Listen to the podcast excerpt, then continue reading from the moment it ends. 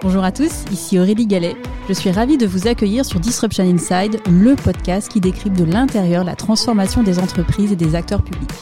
Ensemble, nous allons à la rencontre de leaders business institutionnels qui font bouger les lignes. Nous allons décrypter leurs stratégies, revenir sur leurs réussites et leurs échecs et faire le plein de conseils pratiques. Mon objectif, vous aider à passer à l'action en vous inspirant des meilleurs.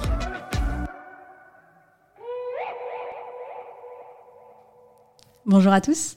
Aujourd'hui, j'ai le plaisir de faire témoigner à mon micro Ludovic Donati, directeur de la transformation et de la performance numérique du groupe Eramet.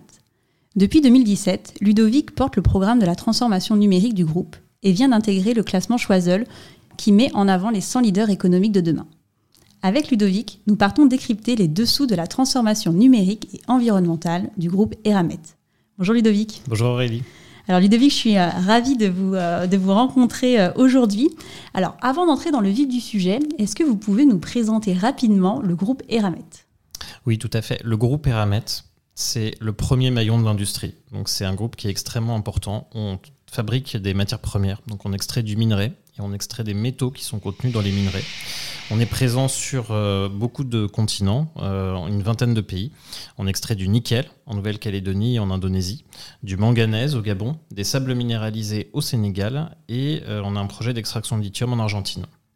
Et alors globalement, enfin quelques chiffres clés du groupe pour bien Eramet, c'est 3 milliards 6 de chiffre d'affaires en 2021 et c'est 13 000 collaborateurs répartis partout dans le monde.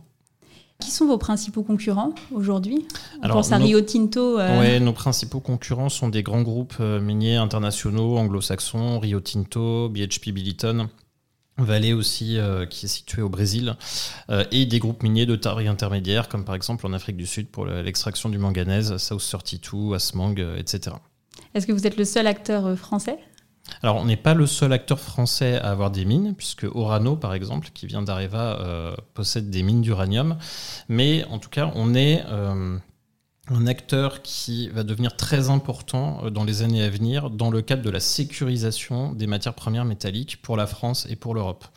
La chance pour la France, c'est d'avoir Eramet, qui est un, des seuls groupes miniers français qui a accès aux métaux de la transition énergétique, avec des gisements de nickel, de lithium, de manganèse et, euh, et de cobalt qu'on qui, retrouve aussi dans les gisements de nickel. D'accord, on y reviendra effectivement un petit peu plus tard euh, dans l'épisode.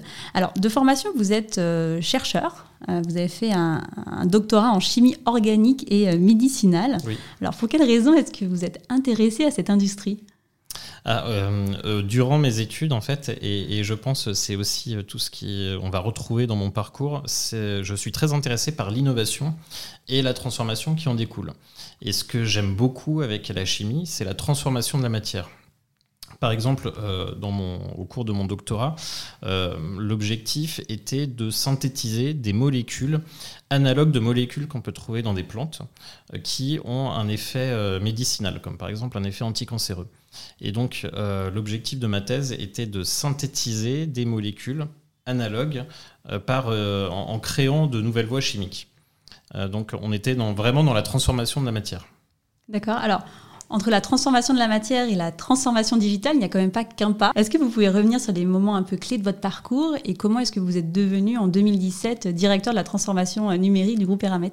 Alors après la transformation, on va dire pour fabriquer des médicaments, euh, j'ai été intéressé par rejoindre l'industrie à la fin de ma thèse. Euh, et euh, j'ai eu l'occasion de rejoindre le centre de R&D du groupe Eramet, où là l'objectif était de créer de nouveaux procédés de traitement de minerais pour euh, récupérer de, nouveaux métaux, les terres rares ou du niobium. Euh, et donc pendant quelques années, j'ai travaillé à la transformation euh, de, la terre, hein, de, la, matière, des minerais, pour mettre au point une, nouvelle voie de récupération de ces métaux. Donc pendant trois ans, j'ai travaillé dans le centre de recherche. J'avais à la fois, je faisais à la fois du laboratoire et ce qu'on va appeler des unités pilotes, c'est-à-dire une mini-usine dans laquelle on faisait, on testait nos procédés 24 heures sur 24. Et puis ensuite, euh, au, bout de, trois ans, j'avais eu l'impression d'avoir fait un peu le tour et j'ai eu l'opportunité de rejoindre la direction de la stratégie du groupe. Donc là, on est sur un autre type de transformation qui est euh, comment est-ce qu'on amène un groupe euh, international à, matcher sa stratégie finalement avec les enjeux business et les enjeux de la société à venir, comme par exemple la transition énergétique. Et en, 2017, s'est posé la question de la transformation numérique de l'entreprise. Sous un angle stratégique, disant bah, finalement, est-ce que, qu'est-ce que le numérique peut apporter pour un groupe minier métallurgique? La mine et la métallurgie, ça paraît souvent vieux, ancien. Euh, voilà, le métier de la géologie, de la mine, c'est pas forcément les métiers les plus attractifs. Et pourtant, Dieu sait si aujourd'hui ils sont importants et euh, si grâce au numérique, ils sont vraiment centraux pour répondre à tous les enjeux euh, que l'on voit de par le monde aujourd'hui. Et alors, quelles sont les particularités euh, du coup euh, bah, de votre industrie que vous avez dû euh, intégrer dans le cadre de la construction de votre stratégie digitale? Alors, les premières questions qu'on s'est posées, c'est finalement qu'est-ce que ça veut dire faire du digital quand on est au Gabon, en pleine forêt équatoriale, en Nouvelle-Calédonie, donc au milieu du Pacifique, ou en, en, Argentine, sur les hauts plateaux argentins? C'est pas la même chose que faire du digital à Paris ou dans des grandes mégapoles. Deuxième, euh, deuxième question qu'on s'est posée aussi, c'est qu'est-ce que veut dire faire du digital pour des métiers euh, qui apparaissent relativement anciens comme le métallurgiste qui va faire des coulées de métal, ou le géologue et le mineur qui vont traiter des gisements de minerais? Et à partir de ces deux questions, on, est remonté, on a fait des benchmarks, on a interrogé un certain nombre d'entreprises, de, nos entreprises consoeurs et puis euh, des, autres industries pour arriver à définir une vision claire de la, transformation digitale d'Eramet. Et alors concrètement, euh, quels ont été les différents piliers euh, de cette transformation? Alors, dans la définition de notre vision, nous avons défini trois axes. on s'est dit que grâce au digital, on pouvait connecter la géologie à l'économie, c'est-à-dire être en capacité par rapport à l'évolution des prix des métaux et de la demande des clients d'être beaucoup plus agile et d'optimiser la manière dont on extrayait nos minerais et on les fournissait aux clients. Deuxième axe, optimiser tous nos procédés par euh, le big data et l'intelligence artificielle. Nous sommes une entreprise ancienne avec beaucoup de données, des procédés qu'on maîtrise très bien, donc l'idée, c'est comment est-ce qu'on peut être plus efficace encore qu'on ne l'était euh, opérationnellement grâce à la data. Et troisième axe, on veut assurer la traçabilité et euh, la qualité de nos produits depuis leur extraction jusqu'au client. Euh, la qualité et la traçabilité sont des, sujets qui sont essentiels aujourd'hui pour euh, notre production minière et pour assurer que les métaux qui vont être utilisés dans un certain nombre d'applications euh, l'ont été dans des conditions, ont été extraits dans des conditions environnementales et sociales aux meilleurs standards internationaux. Alors, on va revenir sur, euh, sur chacun de ces piliers, parce que ça m'intéresse d'avoir un peu plus euh, de détails. Et du coup, si on part du dernier pilier, hein, traçabilité et qualité, euh, qualité des produits, concrètement, qu'est-ce que vous avez mis en place pour assurer cette traçabilité? Alors, ce que l'on est en train de faire, on est en train de finir un test sur une mine au Sénégal. L'objectif est de pouvoir fournir aux clients un certain nombre de données et de paramètres environnementaux et sociaux qui permettent de certifier euh, entre autres grâce à de la blockchain, que euh, l'on a respecté les meilleurs standards environnementaux. Les consommations d'eau, les consommations en carbone, l'impact positif que l'on va avoir avec nos communautés, donc des programmes de réhabilitation, des programmes de reboisement euh, autour des mines que l'on peut faire, tout le travail toute l'activité économique aussi qui est créée. Et ça, je pense que ça a beaucoup de valeur pour les clients qui vont acheter ces minerais, non seulement pour pouvoir certifier que l'impact carbone sur toute la chaîne de valeur est le plus faible, mais qu'il y a aussi euh, des retombées économiques positives là où euh, on, a travaillé.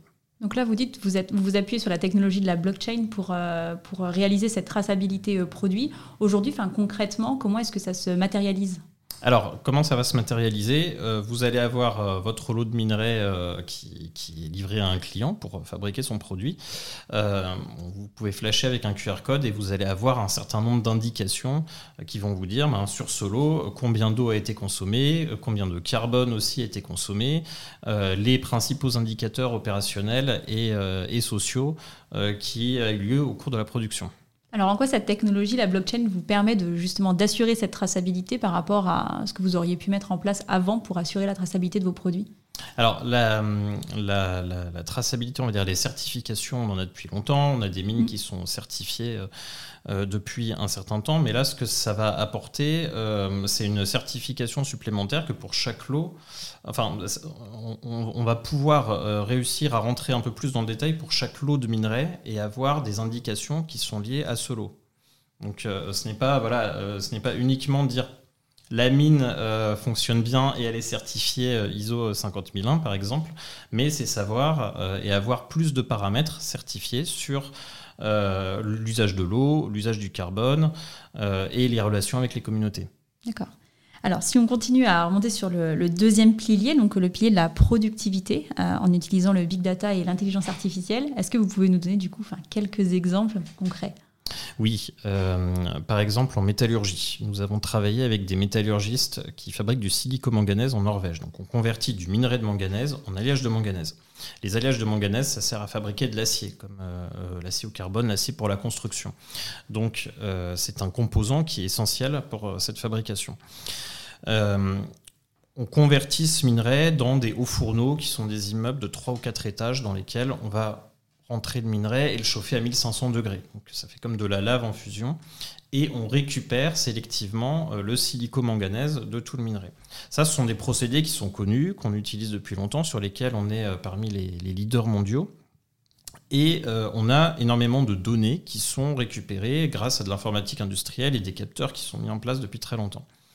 On a travaillé avec les métallurgistes sur la valorisation de ces données pour pouvoir développer euh, des algorithmes d'intelligence artificielle qui permettent de mieux piloter le four. Donc on, s'est posé avec eux, on a récupéré les données, on a montré qu'avec des signaux prédictifs sur ces données, euh, on pouvait arriver à détecter un bon ou un mauvais procédé, c'est-à-dire des consommations d'énergie optimales ou non, euh, des consommations de matières premières optimales ou non. Et donc, on est allé jusqu'à des discussions scientifiques sur qu'est-ce qu'un bon ou un mauvais procédé avec les métallurgistes. On a développé les algorithmes et on les a ensuite connectés à la production. Aujourd'hui, pour plusieurs de nos fours de silico-manganèse, vous avez donc comme aide complémentaire aux métallurgistes une intelligence artificielle qui fournit en temps réel des paramètres de recommandation. Par exemple, baisse un peu la quantité d'énergie que tu introduis dans le four parce qu'il y en a trop et donc le rendement ne va pas être optimal. Ou par exemple, euh, rajoute un peu de matière première parce que le rendement non plus n'est pas optimal. Donc ça, ça permet de en permanence optimiser les paramètres pour avoir le meilleur rendement possible avec la consommation euh, minimale d'énergie nécessaire euh, pour avoir le meilleur produit. Ça, c'est un exemple. On en a plein d'autres aussi en termes de maintenance prédictive. Euh, je peux vous citer un exemple. On est l'opérateur ferroviaire gabonais pour euh, convoyer le minerai qui est extrait. Et on a développé des algorithmes qui permettent de faire de la maintenance prédictive le long de la voie en récupérant un certain nombre de paramètres. Donc voilà, on a commencé à mettre en place un certain nombre d'outils d'intelligence artificielle avec euh, une meilleure récupération et, gestion des données pour fournir des paramètres de recommandation aux opérationnels. Alors, dernier, euh, dernier pilier, euh, connecter l'économie et la géologie. Oui, grand, grand enjeu. Euh, l'objectif est d'être beaucoup plus agile sur toute la chaîne de valeur. La chaîne de valeur minière est un peu lourde. pour tous les auditeurs, peut-être juste pour resituer un peu comment fonctionnent les mines d'Eramet. On a des mines à ciel ouvert, donc on n'est pas, pas en souterrain. quand on va opérer une mine, on a d'abord la fabrication d'une carte minière. Donc on récupère les données géologiques, hein, ce que fournissent les géologues, et puis on établit une carte en disant voilà où l'on va extraire en 2022, 2023, 2024, et puis euh, à la semaine. Ensuite on a euh, et, donc là, on va utiliser, euh, pareil, de l'intelligence artificielle, de l'automatisation pour traiter ces données et être le plus efficace possible sur la carte minière. Ensuite, il y a la partie extraction du minerai là, on a les mineurs qui viennent avec les pelles et les camions.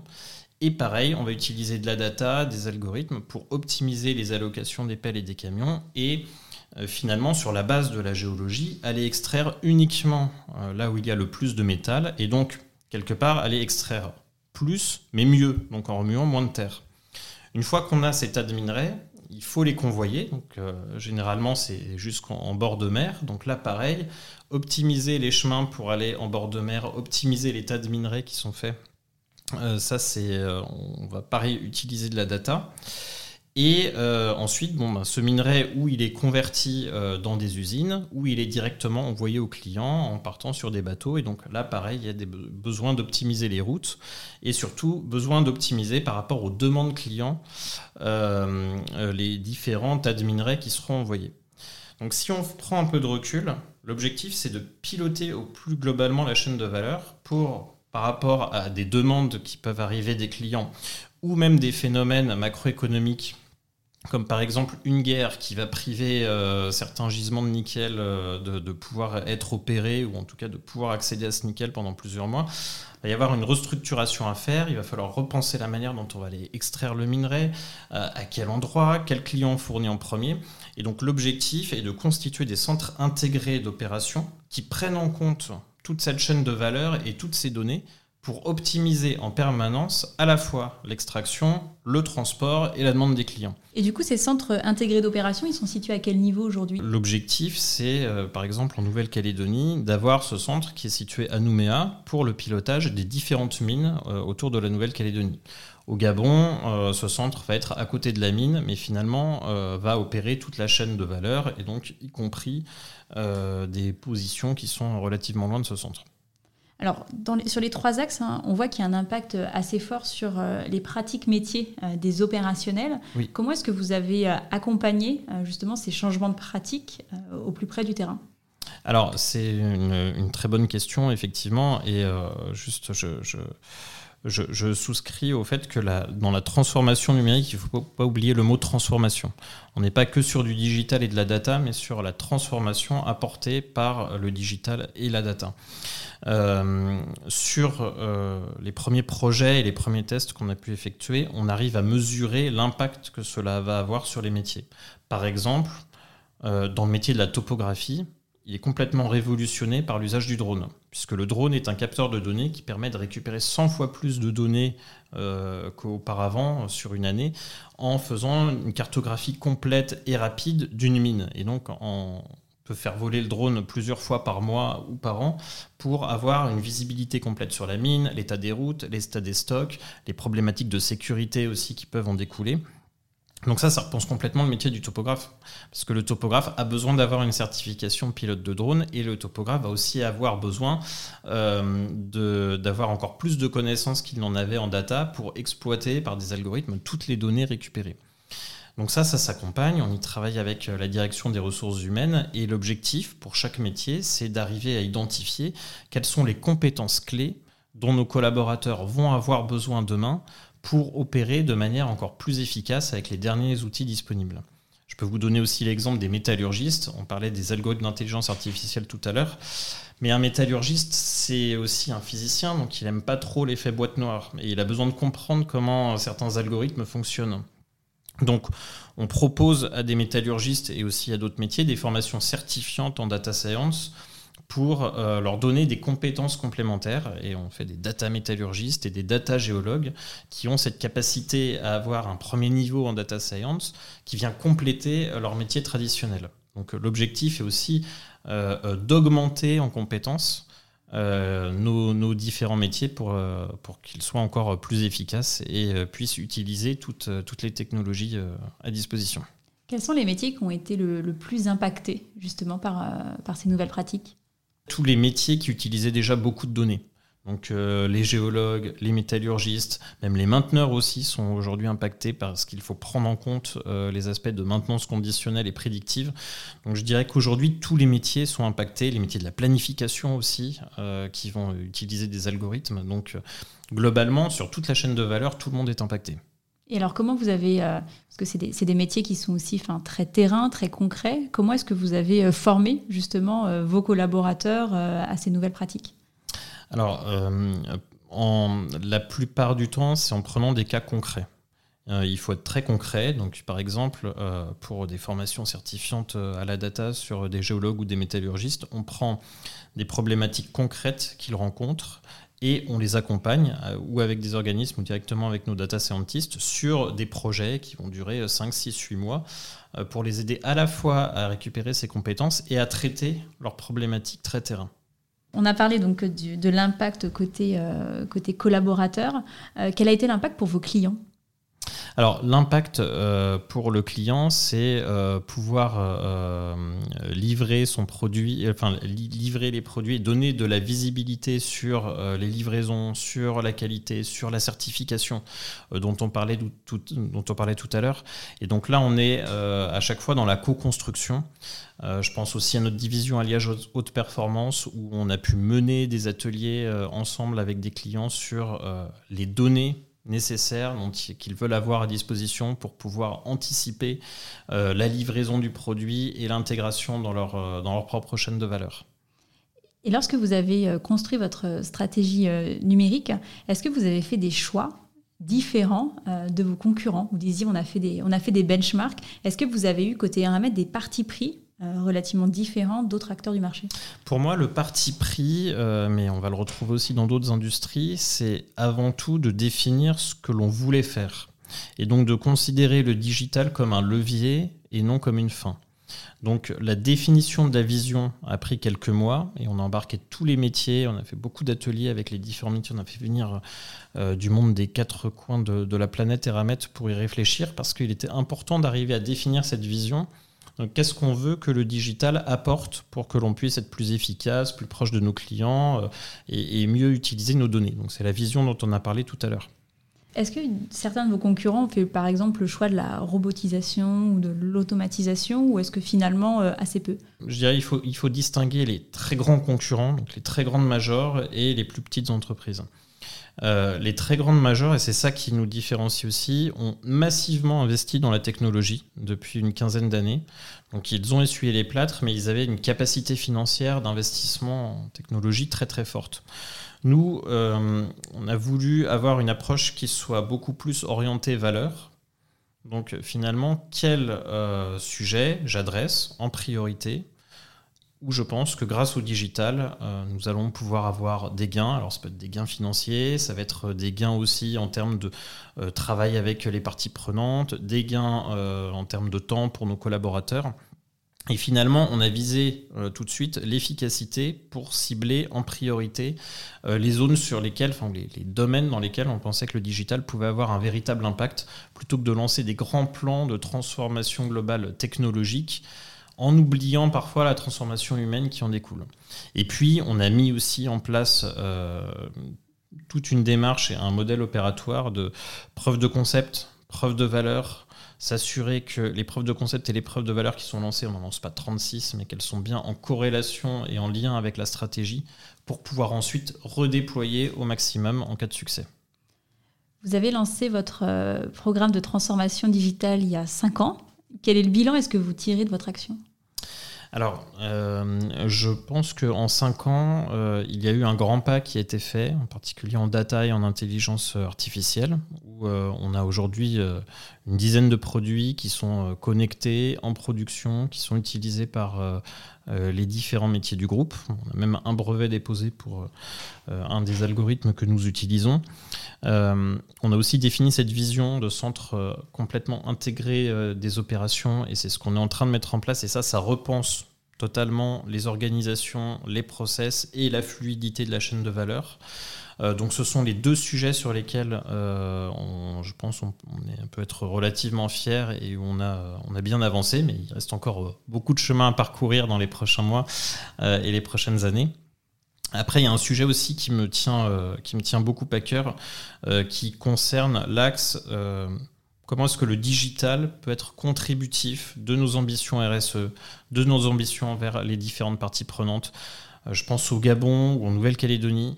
Au Gabon, on, travaille beaucoup avec des startups locales et on veut contribuer au développement de l'écosystème digital local en faisant travailler euh, des startups et en les faisant émerger, non seulement pour nous, mais aussi pour les autres entreprises gabonaises. En Nouvelle-Calédonie, on a inauguré, euh, enfin la, Nouvelle-Calédonie a inauguré récemment euh, la station N, qui se veut la station F calédonienne, dans lequel notre filiale, euh, la société Le Nickel SLN, est partie prenante. Et donc être présent, contribuer au développement de ces écosystèmes non seulement parce que euh, ça va nous servir à, nous, euh, grandes entreprises, de pouvoir travailler avec ces startups, mais aussi c'est bon en termes de euh, travail dans le pays, de, développement pour, pour, pour, les autres industries. c'est quelque chose sur lesquels on a aussi énormément travaillé et où je pense qu'on a certainement un différenciant par rapport à d'autres entreprises. Alors si on prend l'exemple de Station N, oui. concrètement, quelle est votre contribution? Alors notre contribution, elle va être financière pour aider à sélectionner des startups euh, qui euh, demain auront un impact euh, sur la Nouvelle-Calédonie dans différents domaines et qui, y compris, peuvent nous aider à faire avancer certains, certains projets en interne. Donc c'est Station N, ça a ouvert récemment? Oui, il y a quelques semaines. D'accord, donc on n'a pas encore... voilà, là on a, on, a, on a, un jury qui statue sur les premières startups qui vont être incubées. Et alors, qu'est-ce que ça veut dire concrètement être incubé dans, chez Station N? Ben, alors concrètement, euh, au niveau de, la station N, on va avoir des startups qui, euh, qui vont développer euh, leurs produits, qui vont bénéficier d'un accompagnement qui, est donné par la station N et nous, pour lesquels on a une contribution financière, et qui vont avoir aussi la possibilité de travailler avec la SLN. On va, on va continuer sur ce sujet euh, RSE parce que je pense qu'il y a pas mal de mhm. choses à, explorer euh, ensemble. Donc, en tant que spécialiste de, l'extraction minière, votre activité, donc, elle a de fait un impact relativement fort sur, euh, sur l'environnement. comment est-ce que vous intégrez ces enjeux environnementaux aujourd'hui au sein de votre activité? Alors, ce sont des enjeux qui sont extrêmement clés et je dirais même que c'est de la license to operate. Euh, nous, notre objectif est de produire sur les meilleurs standards sociaux et environnementaux. On a sélectionné un standard qui s'appelle IRMA, International Responsible Mining Association, euh, que l'on va suivre. Euh, on veut que toutes nos mines soient compliant d'ici 2027 et on veut porter ces standards au niveau français et européen de mines responsables qui vont être un vrai différenciant par rapport euh, à un certain nombre d'autres standards ou d'autres mines euh, de par le monde qui opèrent. Donc l'impact euh, environnemental, l'impact social que nous pouvons avoir est extrêmement important. on a aussi monté des fonds RSE euh, pour faire le suivi d'action avec les gouvernements locaux dans les endroits où l'on opère euh, pour euh, développer un certain nombre d'activités économiques, minimiser aussi l'impact, favoriser l'accès à l'éducation. Et donc c'est l'ensemble de tous ces programmes qui a un impact positif. en tout cas, on veut le plus positif possible sur, sur les mines. Et en quoi le digital est un levier intéressant à exploiter justement pour améliorer euh, l'empreinte euh, environnementale de votre activité? Ah, Le digital, pour moi, est un levier extrêmement important. Par exemple, dans la métallurgie, euh, et tout ce qui est métallurgie, donc transformation du minerai en métal, est très électro-intensif. Donc on va utiliser beaucoup d'énergie. Grâce à des algorithmes, en Nouvelle-Calédonie par exemple, on arrive à optimiser la quantité d'énergie, donc à ne pas consommer trop, on peut aussi optimiser le mix énergétique d'ailleurs qui compose euh, cette énergie qui est introduite euh, dans les fours pour euh, baisser de plusieurs points l'énergie nécessaire pour la conversion du minerai en métal. On va aussi avoir, par exemple, sur nos mines, des algorithmes qui vont nous permettre d'optimiser la consommation de fuel de nos engins en attendant euh, éventuellement d'avoir ensuite des engins qui sont électriques. Donc on a plusieurs cas d'usage euh, comme ça où le digital va être extrêmement contributif en termes de consommation d'énergie, d'optimisation des chemins à prendre par exemple pour les camions et mis bout à bout, cela a un impact qui est non négligeable en termes de carbone et d'énergie. Alors comment est-ce que vous mesurez cet impact? On va le mesurer justement, par exemple, sur, euh, sur la partie métallurgique, en voyant bah, qu'on a réduit de plusieurs points notre consommation et qu'on a toujours un très bon rendement en termes de fabrication de ferro-nickel ou de silicomanganèse, par exemple. Quand on parle de, du coup d'extraction minière, hein, on parle aussi de, bah, des impacts que ça a sur les populations, euh, populations locales. Euh, avec voilà, c'est une industrie qui est parfois assez, assez décriée. concrètement, aujourd'hui, comment est-ce que vous adressez ces enjeux?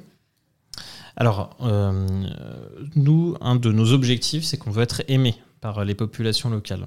Donc, euh, comme je vous le disais tout à l'heure, on est en train de mettre en place, on a mis déjà en place euh, des fonds RSE qui sont abondés à la fois par le gouvernement local et par, la société, par Eramet, pour mettre en place un certain nombre d'actions que l'on veut positives L'accès à l'éducation, par exemple, euh, un certain nombre de programmes pour euh, favoriser le développement économique. On parle de l'agriculture euh, au Sénégal ou au Gabon. Et là, on va rajouter un peu de numérique en disant est-ce qu'on peut aider aussi les populations à faire de l'agritech? Et, donc voilà, sur un, certain nombre de, de, sujets comme cela, on va travailler vraiment en lien avec les populations, en lien avec l'écosystème où aider à la, constitution de cet écosystème pour euh, favoriser du développement économique et donc que les populations voient euh, un certain nombre de, retombées euh, en termes d'emploi et en termes de bien-être. Et on travaille aussi sur l'après-mine, donc une fois que les mines auront cessé d'exister dans les zones dans lesquelles on extrait aujourd'hui, comment arriver à pérenniser une activité économique qui soit viable et qui permette aux populations de rester sur place? Alors justement sur, euh, sur l'après-mine, ces derniers mois, nous entendons de plus en plus parler de la nouvelle ère des métaux. Oui. C'est le nouveau, euh, nouveau mot à la mode. Euh, donc on sait que les métaux, hein, c'est un des leviers de la, transition énergétique. Donc bah, du coup, vous êtes aussi en, première ligne. si on prend juste un petit exemple concret, est-ce que vous pouvez nous expliquer en quoi les métaux sont un élément indispensable pour la transition énergétique pour que nos auditeurs comprennent bien le lien direct? Typiquement, voilà, avec des batteries, on a besoin de tel et tel type de métaux pour pouvoir en produire et donc forcément, aujourd'hui, bah, comme on doit de plus en plus euh, se diriger vers des véhicules électriques, et ben, de fait, euh, la demande de métaux va être croissante. Est-ce que vous pouvez juste nous expliquer vous très peu, bien dit. tous ces enjeux pour nos auditeurs euh, Tout à fait. Alors de quoi avons-nous besoin? Avec les, objectifs de réduction au maximum du, du, réchauffement climatique ou du dérèglement climatique, si on veut arriver à suivre les objectifs, le choix qui est fait aujourd'hui est l'électrification. Donc, qui dit électrification, en particulier passage euh, des véhicules thermiques aux véhicules électriques euh, dans la mobilité, nécessite plus de batteries. Donc, de fabriquer des batteries pour stocker l'énergie. Pour fabriquer des batteries, il faut des métaux. Euh, dans la plupart des batteries dont on va avoir besoin, il faut du nickel, du cobalt, du lithium et du manganèse. Pour une batterie, il faut environ 50 kg de nickel, 45 kg de lithium et 7 kg de cobalt. Euh, quand vous voyez que euh, la moitié du parc devrait être électrique en 2030 et que la demande reste croissante, euh, ça veut dire qu'il va falloir énormément de quantités de nickel, de cobalt et de lithium à extraire.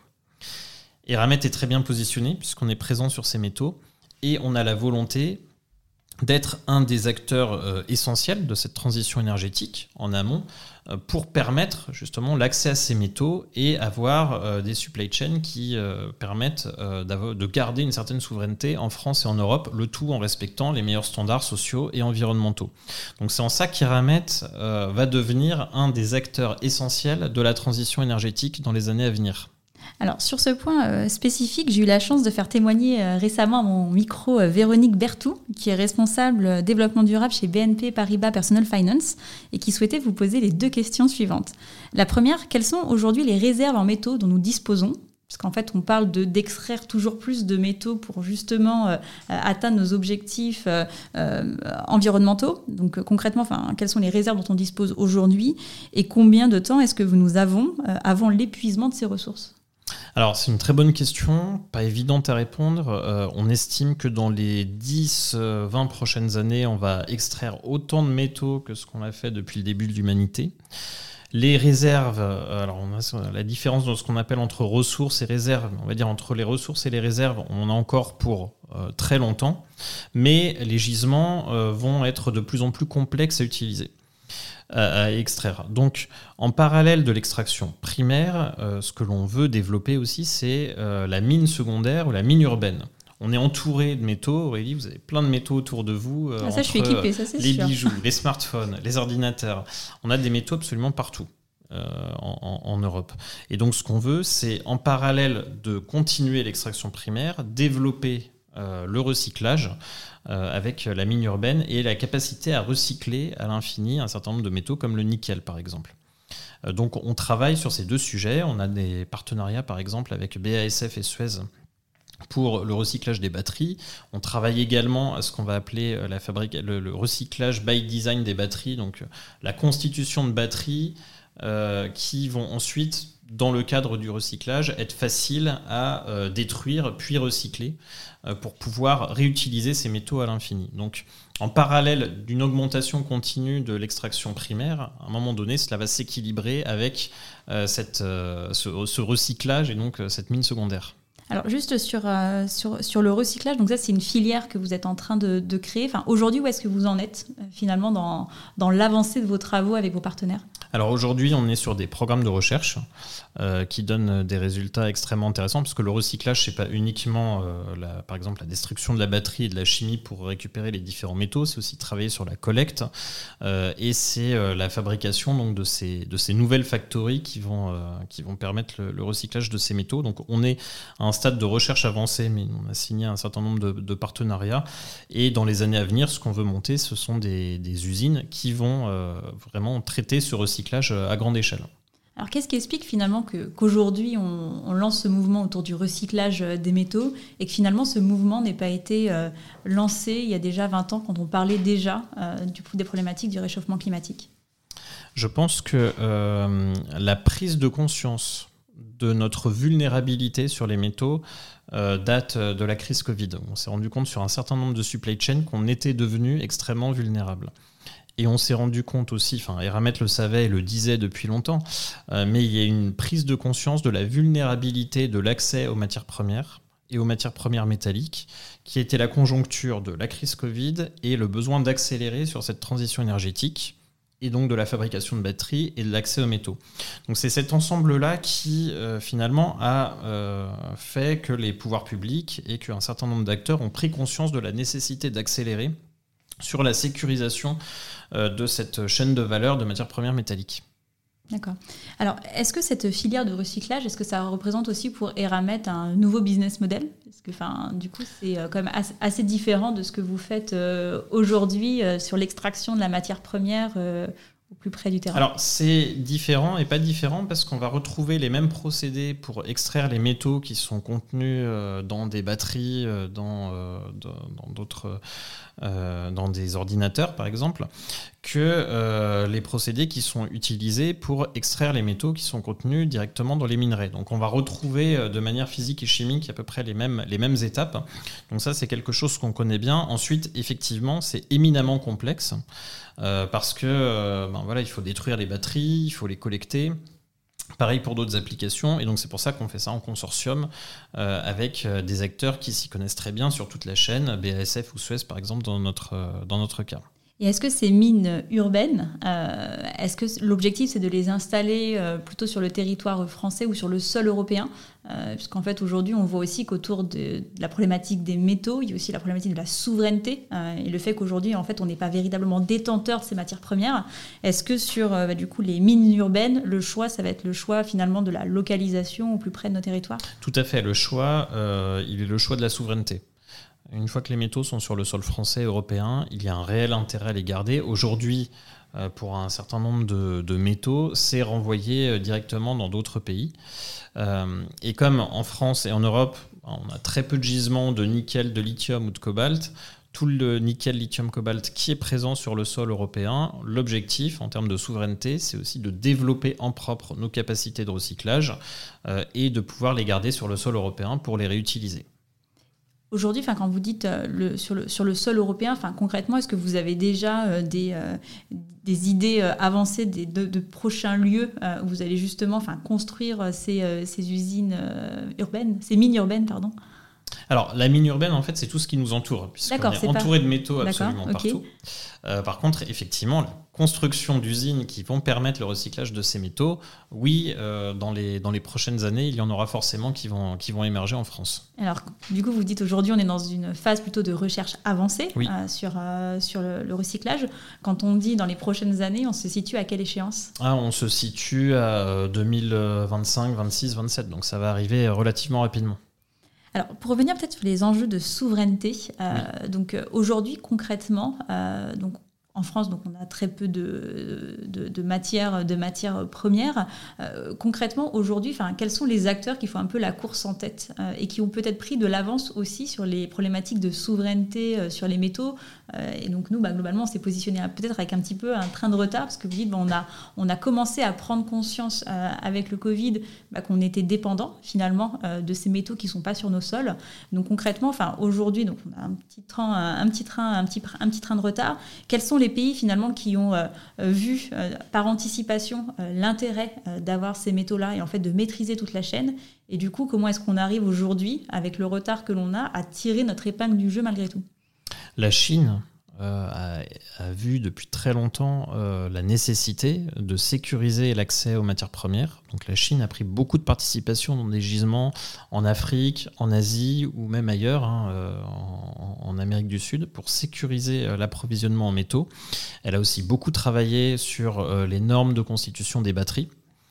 donc la Chine était vraiment l'acteur principal qui a sécurisé ces matières premières avec lesquelles aujourd'hui il faut, que, il faut lutter, si j'ose dire, pour, pour pouvoir nous-mêmes assurer une certaine souveraineté. Les États-Unis aussi, hein, les pays anglo-saxons l'ont bien vu. Et finalement, l'Europe a été un peu en retard par rapport aux autres. Mais aujourd'hui, euh, avec à la fois la volonté de créer des gigafactories sur le sol européen pour fabriquer des batteries, plus euh, ben, le fait qu'on a des acteurs comme Eramet qui sont bien positionnés sur euh, la production de nickel, de cobalt, de lithium, de manganèse, on doit pouvoir répondre à ces enjeux de souveraineté et tirer notre épingle du jeu. Et alors aujourd'hui, quels sont les challenges qui sont devant vous en tant que directeur de la transformation numérique et de la performance du groupe Eramet? L'enjeu principal est de faire que le digital, donc le numérique, soit contributif de la stratégie du groupe qui est euh, de devenir un acteur essentiel de la transition énergétique en assurant euh, la souveraineté sur ces matières premières. Donc c'est arriver à produire plus, à produire mieux, à ce que euh, le digital puisse aussi avoir euh, une contribution positive sur les populations et sur les activités économiques autour des mines et assurer la traçabilité, une traçabilité et une certification complète sur la chaîne de valeur pour montrer qu'on réduit nos consommations d'énergie, on réduit nos consommations d'eau et on a un impact positif. Concrètement, par rapport au, aux technologies qui sont, euh, devant nous. Pour vous, quels sont les défis euh, que vous allez devoir euh, vous relever en tant que CDO du groupe Eramet? Alors, les défis, ils sont à la fois humains. Euh, toujours s'assurer qu'on a euh, les bonnes compétences à la fois pour euh, ben, gérer ces nouvelles technologies, pour être sûr qu'on donne tous les, tous les leviers d'action à nos opérationnels pour être toujours en tête de la course et être plus efficace dans la production, la réduction de nos consommations d'énergie et, sur tous ces sujets. et, et, côté technologique, en fait, ça va extrêmement vite. Donc il faut qu'on arrive à être le plus agile possible. Je ne crois plus aux plans globaux de déploiement de technologies qui vont mettre beaucoup de temps, à être euh, mises en œuvre et où finalement on, arrive, est déjà obsolète quand on l'a déployé sur le dernier site.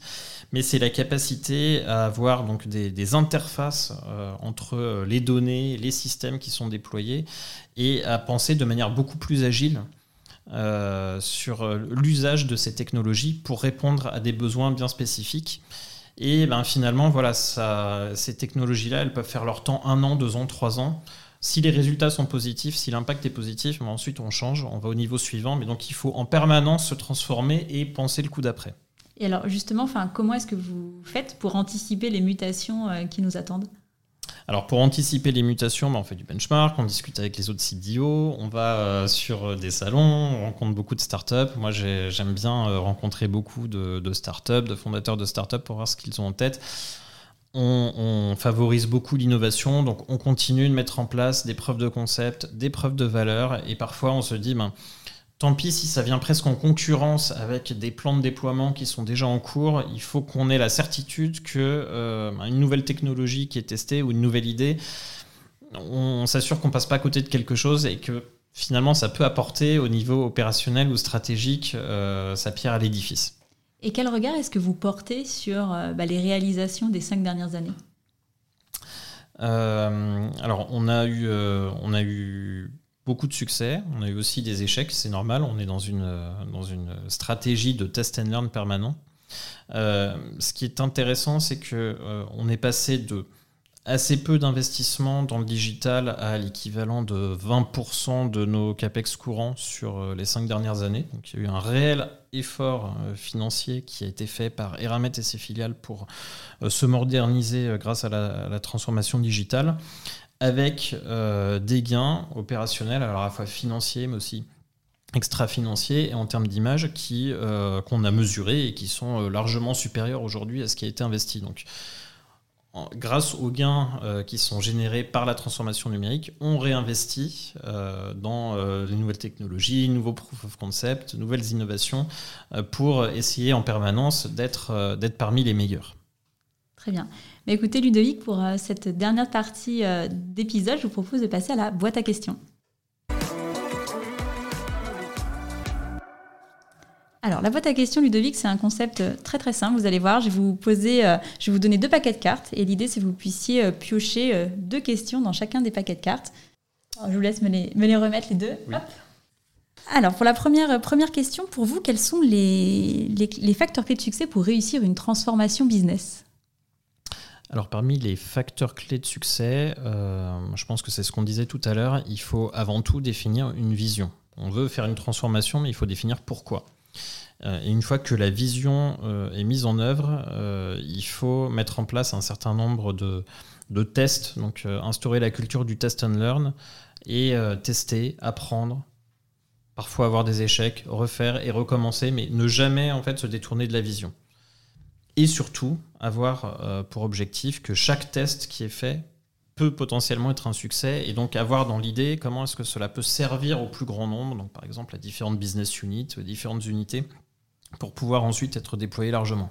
Vous, cette vision, finalement, vous l'avez définie en, en 2017. Est-ce que vous la remettez euh, régulièrement euh, à jour? Et si oui, comment?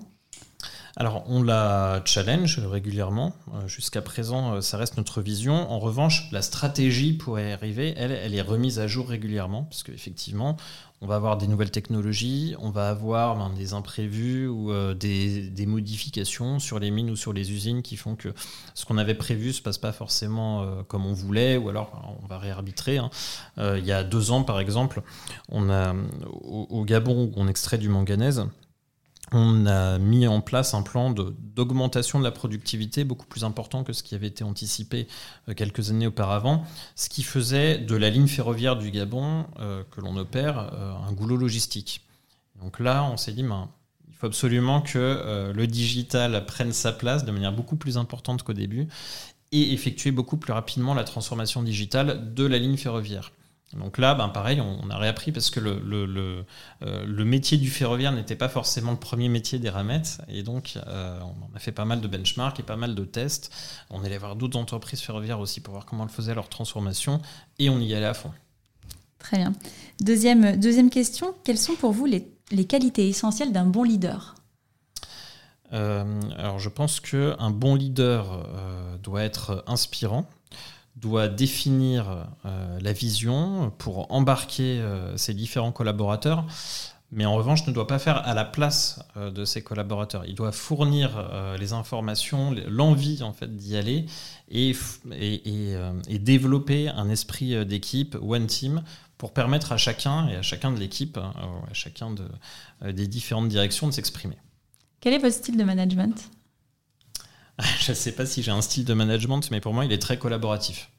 Euh, par exemple, j'aime pas du tout euh, les réunions, enfin, sauf euh, dans certains cas où on n'a pas le choix, mais où voilà, on discute entre chefs et puis ensuite on redescend l'information. J'aime bien faire des réunions où on est toujours plusieurs de l'équipe pour prendre l'information, se challenger, travailler avec les autres. Donc, je pense avoir un, un, mode de management qui se veut inclusif. Très bien. Alors, je vous propose de passer aux questions plus personnelles. Quel conseil est-ce que vous vous donneriez à 20 ans? Si euh, j'avais 20 ans maintenant ou mhm. si, je revenais en arrière Alors, euh, si, vous aviez, enfin, si vous reveniez en arrière, quel conseil est-ce que vous vous donneriez? Euh, de moins se stresser sur le parcours de carrière, mais de faire confiance à ses envies et de faire ce qu'on a vraiment envie. Vous pouvez, vous pouvez développer? Euh, bah, c'est le un, conseil que je que je m'étais donné et que je regrette pas. J'avais très envie de faire de la chimie, de la chimie médicinale, et beaucoup m'avaient dit mais c'est pas la peine de faire de thèse, euh, tu vas perdre trois ans, euh, va directement en entreprise. Pourquoi ne ferais-tu pas de conseils Et moi j'avais très envie de faire une thèse et je me suis dit on verra bien ce que ça va, ce que ça va, ce que ça va donner. Mais voilà, j'ai envie pendant trois ans de me concentrer sur un projet qui est aussi un projet personnel pour moi, de faire de la recherche et je le regrette vraiment pas. Et après, pareil, euh, pour intégrer Eramet, bah, on m'a dit, bah, écoute, Eramet, ça n'a rien à voir avec ce que tu as fait, tu ne seras plus dans le monde de la chimie des médicaments. Ben, c'est pas grave, je vais apprendre, je vais apprendre autre chose. Et puis pareil pour la stratégie, pareil pour le digital, donc de suivre aussi son instinct et ses envies. Et en quoi votre, euh, votre parcours de chercheur, euh, ça continue aujourd'hui à vous impacter dans la manière dont vous travaillez?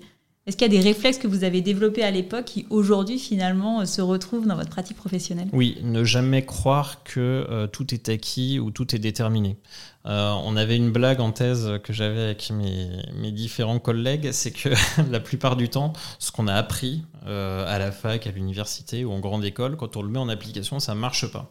Et donc il faut jamais croire que tout est euh, blanc ou noir, ou que tout est acquis, et qu'il n'y a qu'une manière de faire en sorte que ça marche, et qu'au contraire, il faut en permanence chercher, rechallenger, voilà, vérifier si ce que l'on pense pour acquis fonctionne vraiment bien, parce que il y a plein de cas particuliers, et donc euh, tout, n'est pas, tout ne fonctionne pas de manière générale comme, comme on vous l'apprend. Donc il faut toujours garder cette curiosité et être en permanence capable de rechallenger même des choses ou des concepts que l'on pense acquis. Et est-ce que vous pensez que hum, le fait que vous avez finalement enfin, commencé votre carrière euh, sur la transformation de la matière, hein, on en parlait en tout début d'épisode, ça vous permet aussi de mieux comprendre votre industrie et du coup d'être aussi plus légitime puisque vous avez cette expérience, on va dire, assez concrète euh, auprès des acteurs du oui, terrain? Oui, le, fait d'avoir une base scientifique euh, qui permet aussi de comprendre comment fonctionnent par exemple les procédés d'éramiette ou les procédés d'extraction de minerais, comme d'ailleurs dans d'autres industries, ça aide, oui, effectivement. Alors, dernière, dernière question, comment arrivez-vous à concilier votre vie professionnelle et votre vie personnelle C'est une très bonne question. Euh, il faut on vous la pose peu Comment? On vous la pose peu, ce type de question euh, oui, on me la pose peu. Euh, bah, j'ai la chance d'avoir deux petites filles. le confinement m'a fait prendre conscience encore plus que ce que j'avais avant qu'elles bah, grandissent vite. Et donc passer du temps avec mon épouse et mes enfants et pendant le confinement et même après, quelque chose que j'essaye que j'essaye de préserver. Euh, chez Hermet, on fait beaucoup de voyages, hein, puisqu'on bah est euh, présent sur des destinations lointaines. Euh, donc voilà, il faut arriver à caler les voyages, les objectifs de transformation et puis, et puis la vie personnelle. J'essaye en particulier de garder les week-ends pour faire des activités avec elle. D'accord. Et donc, est-ce que vous avez des rituels, justement, enfin, que vous avez mis en place pour préserver justement cet équilibre vie professionnelle, vie personnelle? Alors j'essaye de préserver les week-ends et puis euh, de temps en temps les soirées. Très bien. Bah, écoutez, euh, merci beaucoup euh, Ludovic. Si on souhaite suivre votre actualité, où est-ce qu'on est qu'on vous suit? On vous suit sur, sur Twitter? Est-ce qu'on vous suit sur LinkedIn? Sur les deux? Plutôt sur LinkedIn, mais aussi un peu sur Twitter. Très bien. Bah, écoutez, merci beaucoup Ludovic pour votre temps. Je suis sûre que cet épisode va passionner beaucoup, beaucoup d'auditeurs qui vont découvrir bah, à travers vous le groupe Eramet et ses enjeux de transformation. Merci beaucoup Ludovic. Merci beaucoup Aurélie. C'est la fin de cet épisode, j'espère qu'il vous a plu. Pour m'aider à faire connaître le podcast, c'est très simple. Parlez-en autour de vous. Mettez une note 5 étoiles accompagnée d'un gentil commentaire. Et abonnez-vous à mon compte pour être notifié des prochains épisodes. Si vous souhaitez en savoir plus sur le podcast, je vous donne rendez-vous sur mon site aurélie-galet.com ou sur mon LinkedIn. Un grand merci à tous et rendez-vous la semaine prochaine pour un prochain épisode.